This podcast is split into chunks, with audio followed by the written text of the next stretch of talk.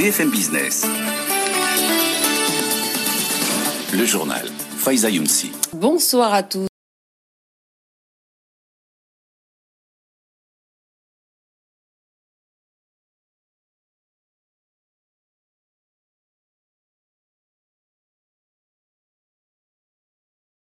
Encore euh, Exxon, parmi les plus fortes progressions de l'indice Dow Jones ce soir, 0,9% pour euh, les deux euh, sociétés. On notera également la belle performance de Caterpillar ou encore de Disney qui prend plus 2,2%. Grâce à cela, vous avez un indice Dow Jones qui prend 0,2% ce soir à la clôture, 30 409 points. Le Nasdaq de son côté plus 0,15%. Quant au S&P 500, c'est une hausse de 0,13%. Vous l'avez dit, hein, pas très très loin des niveaux records dans une séance qui a été marquée par une statistique, les ventes de logements en cours en repli euh, sur le mois de novembre pour le troisième mois consécutif, une baisse plus marquée que prévu de 2,6% sur euh, le mois écoulé. Séance marquée bien sûr aussi toujours et encore euh, par les nouveaux vaccins, par les situations du côté de Washington avec cette nouvelle aide versée aux particuliers américains de 2000 dollars. Encore beaucoup de désaccords de ce côté-là et avec une situation sanitaire toujours extrêmement compliquée. Du côté des entreprises, c'était relativement calme. On a beaucoup parlé bien sûr de Tiffany avec le feu vert des actionnaires du joaillier américain à la nouvelle offre euh, de LVMH. Le titre du joaillier américain termine ce soir sur une note quasi inchangée. On est à 131 dollars 36. Euh, voilà donc pour cette euh, séance américaine. La hausse l'a emporté le Dow Jones plus 0,2% ce soir, 30 409 points. Merci à vous, euh, Sabrina. Nouvelle prolongation in extremis dans le dossier des chantiers de l'Atlantique.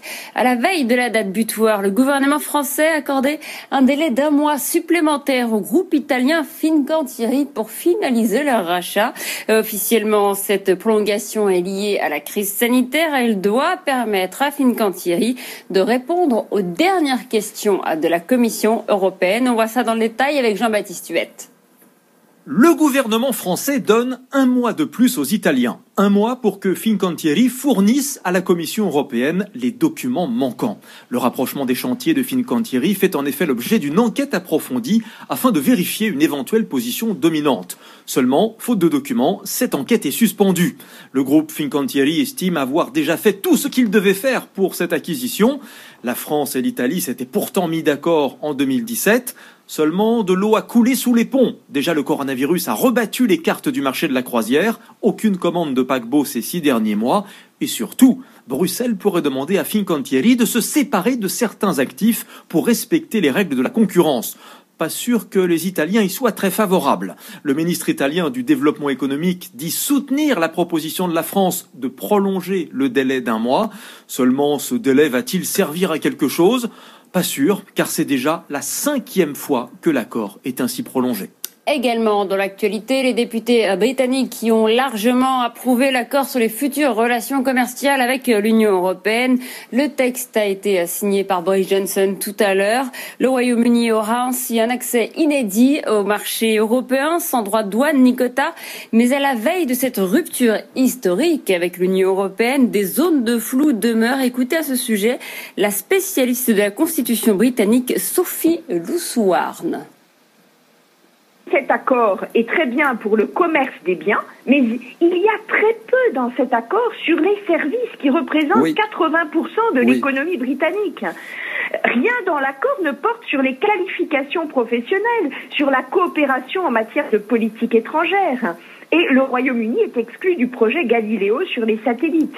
Donc, il y a encore beaucoup de travail à faire. Et cet accord, en fait, comme le disait Ursula von der Leyen, est un début euh, et il va falloir des mois et des années de négociations pour redéfinir le partenariat entre le Royaume-Uni et l'Union européenne. On a bien vu d'ailleurs dans les discussions qui ont duré dix mois, euh, mais c'est quand même un accord historique dans la mesure où euh, les deux obstacles ont été surmontés, notamment la pêche et la concurrence loyale.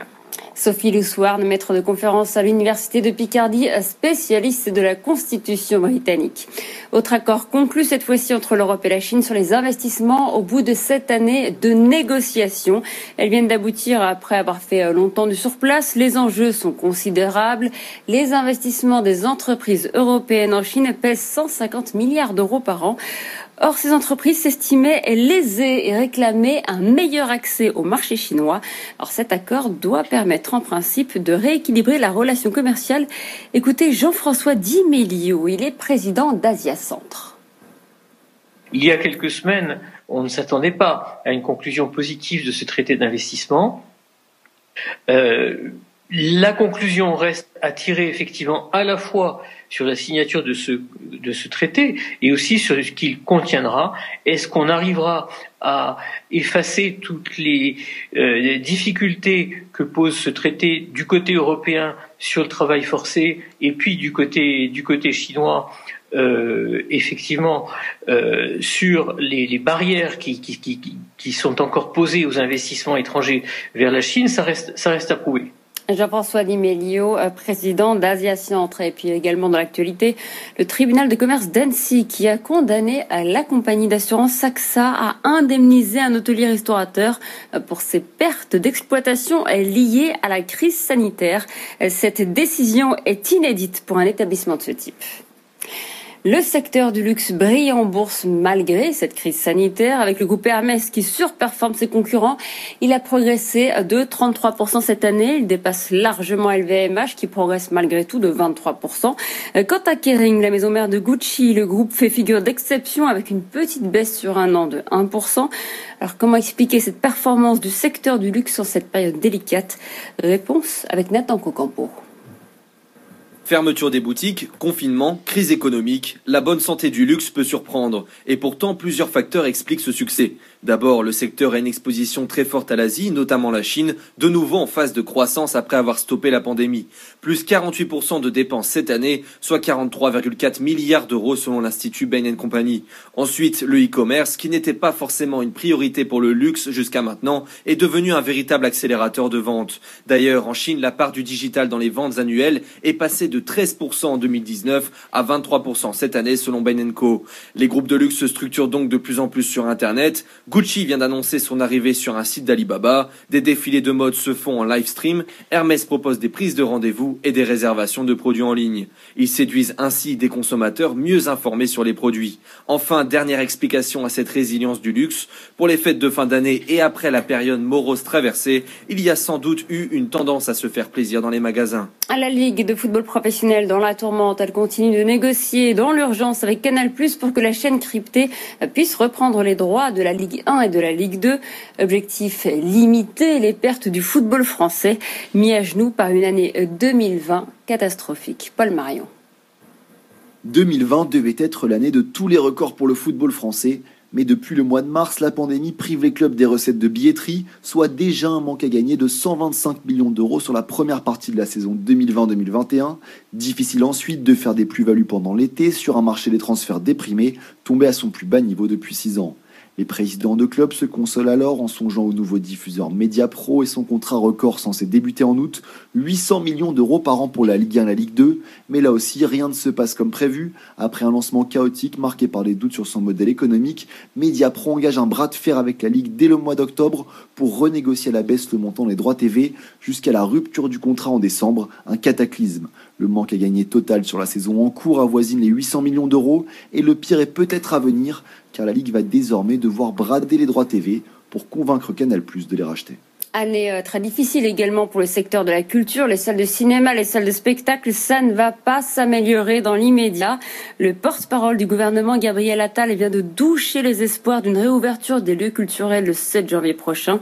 Il a déclaré qu'à ce stade, elle était peu probable compte tenu du nombre toujours élevé de contaminations quotidiennes par le coronavirus.